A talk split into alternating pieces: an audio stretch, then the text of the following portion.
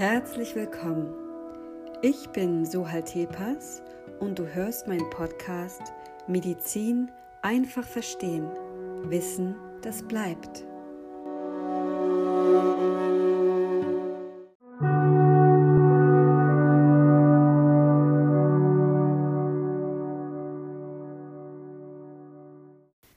Mein Podcast ersetzt keine medizinische Beratung durch einen Arzt oder Heilpraktiker.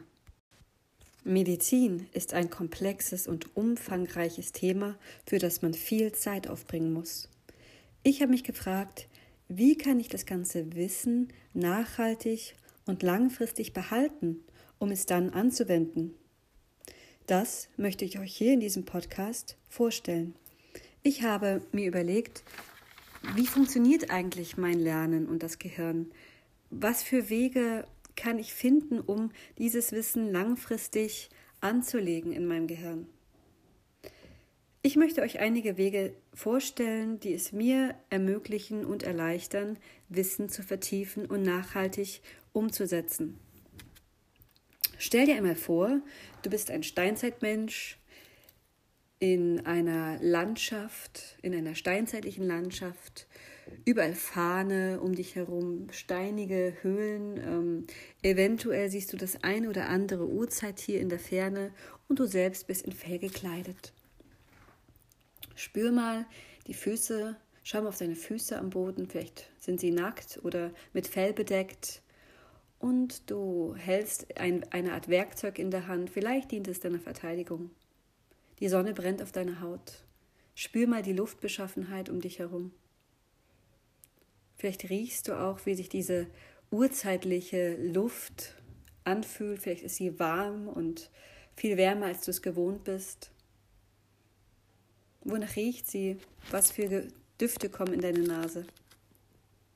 So, jetzt stell dir mal vor, diese Landschaft ist vollkommen neu für dich und du entdeckst und wanderst hindurch und dein Gehirn findet all die Farben und all die Strukturen um dich herum total spannend. Da kann man sich doch vorstellen, dass mit einer kindlichen Neugier das eine Stein als Werkzeug dient oder die Frucht äh, untersucht wird. Und so ähnlich ist es auch mit unserem Gehirn. Unsere ganze Evolution ist auf Weiterentwicklung angelegt. Vielleicht kennst du das auch, wenn du zu Hause sitzt auf dem Sofa und dir überlegst, was möchte ich eigentlich als nächstes erreichen? Und wie komme ich dahin? Irgendwie, sobald man ein Ziel erreicht hat, möchte man doch irgendwie das nächste. Zum Beispiel haben wir eine riesige Sparte von Selbstoptimierung um uns herum und ja, das ist einfach ein Riesenthema. Der Mensch strebt immer nach irgendetwas, was ihn auf eine nächste Stufe erhebt, ein nächstes Level, ihn glücklich macht und zufrieden.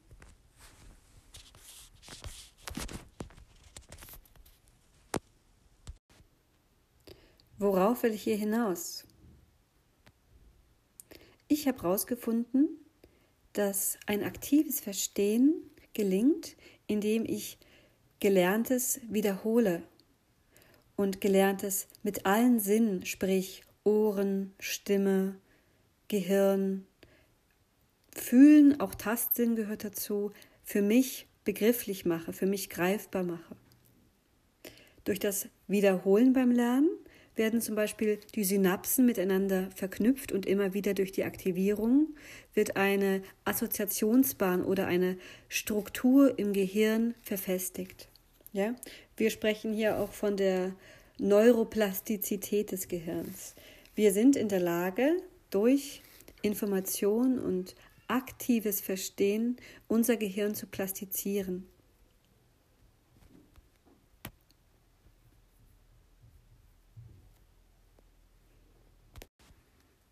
Unsere kleine Exkursion eben gerade in die Steinzeit lag folgender Gedanke zugrunde. Wenn wir mit allen Sinnen lernen, sprich Ohren, Stimme, Tastsinn, Haut, Augen, dann geben wir dem Gehirn die Chance, richtig tief und mit Freude und Spannung das Wissen aufzunehmen. Wir geben dem Gehirn sozusagen viele Wege, damit umzugehen, was wir ihm geben. Es ist nämlich so, dass der Hippocampus ein sehr leicht zu langweilender Pförtner ist. Der Hippocampus passt auf und entscheidet, welche Eindrücke in unser Gehirn kommen. Denn dort werden sie kurzzeitig abgelegt. Ist es nun so, dass zum Beispiel beim Auswendiglernen die Information langweilig ist, dann schaltet er ganz schnell ab und sagt, okay, nö, interessiert mich nicht. Darum ist es wichtig, eine Variabilität und Vielfalt anzubieten beim Lernen, um einfach da den Pförtner bei Laune zu halten.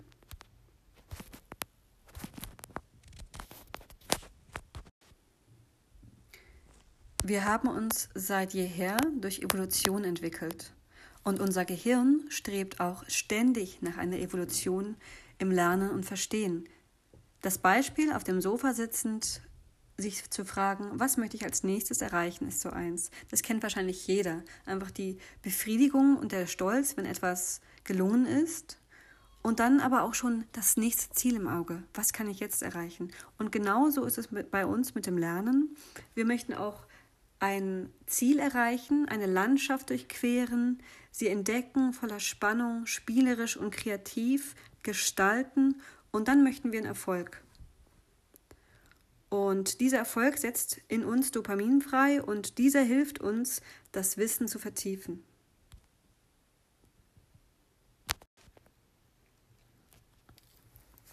Es gibt zum Beispiel ein Experiment, da haben Forscher aus Magdeburg in London Menschen Vokabeln gezeigt. Und diesen Menschen wurde gleichzeitig auch ein Bild mit einer unbekannten Landschaft gezeigt.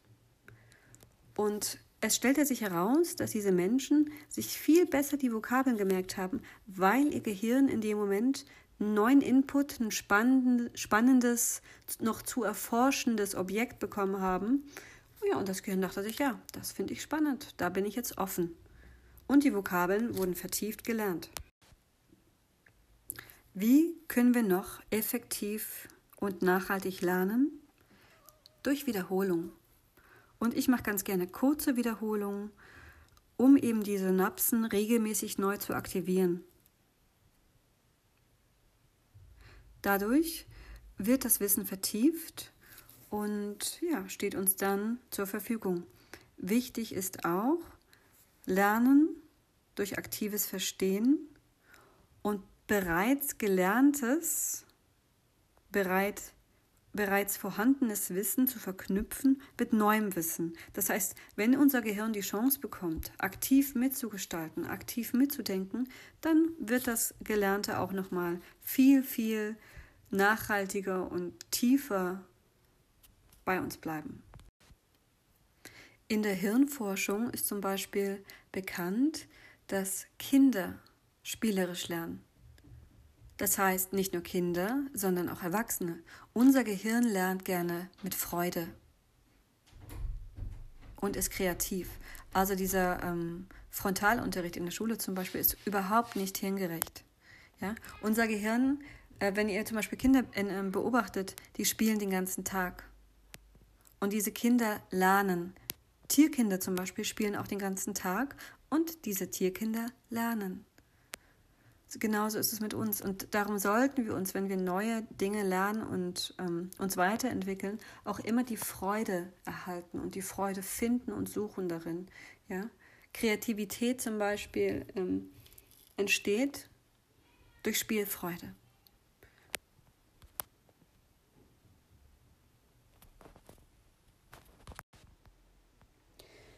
Was uns überhaupt nicht hilft beim Lernen, ist Angst.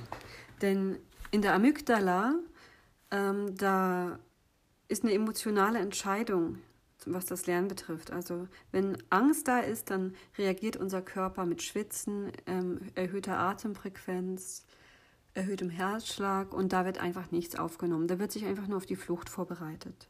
Also Angst ist so das Gift und die Kontraindikation für jedes Lernen. Das heißt, wenn du zum Beispiel Druck auf dein Kind ausübst, damit es dies und das lernt, dann vergiss es. Funktioniert nicht.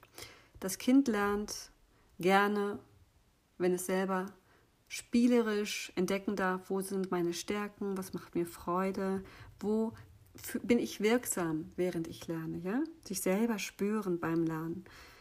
Das ist einfach das nachhaltige Lernen. Und die meisten Genies auf dieser Welt haben Dinge hervorgebracht aus Interesse, Freude und Neugier. Wo wir gerade dabei sind, also wenn Kinder Musikinstrumente lernen, dann ist ihr ähm, Cortex ein Viertel größer als im Vergleich zu Kindern, die kein Musikinstrument lernen. Also Menschen, die ein Musikinstrument schon seit früher Kindheit regelmäßig spielen, weisen dort größere Strukturen auf. Das größte Gift für Kreativität ist übrigens Angst. Denn ähm, sobald unbewusste Erinnerungen, die in der Amygdala gespeichert sind, hochkommen, dann reagiert unser Körper, wie gesagt, einfach nur gestresst und ja, ist nicht mehr aufnahmebereit.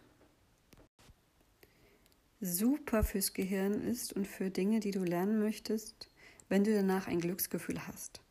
Also wenn du sozusagen dein Ziel erreichst, den Berg erklimmst, das Mammut besiegst, das macht uns stolz, das erfüllt uns und das ist der Lernerfolg. Ein sehr wichtiger Faktor, um wirklich nachhaltig Gelerntes auch zu behalten, ist Schlaf. Denn ähm, das Gelernte wird nur kurz im Hippocampus abgelegt, um dann ins Langzeitgedächtnis überzugehen. Und das passiert am ehesten in der REM-Phase, in einer tiefen Schlafphase. Also kurz vor, dem, vor der Prüfung die ganze Nacht noch durchzulernen, ist vollkommen kontraindiziert, denn der Schlaf gehört zum Lernen dazu. Das war natürlich nur ein kurzer Einblick in die Welt des Lernens, die Welt des aktiven Lernens und nachhaltigen Verstehens. Mein nächster Podcast beschäftigt sich mit den Merkmalen des Lebens und der Zelle. Ich freue mich, euch wiederzusehen. Bis bald.